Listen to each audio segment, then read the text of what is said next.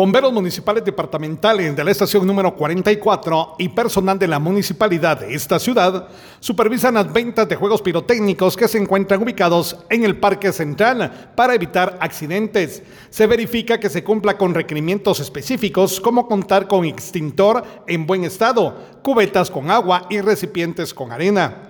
El propósito es que la actividad económica no se vea empañada por tragedias, por ello mantenemos un estricto control en los puestos de comercio.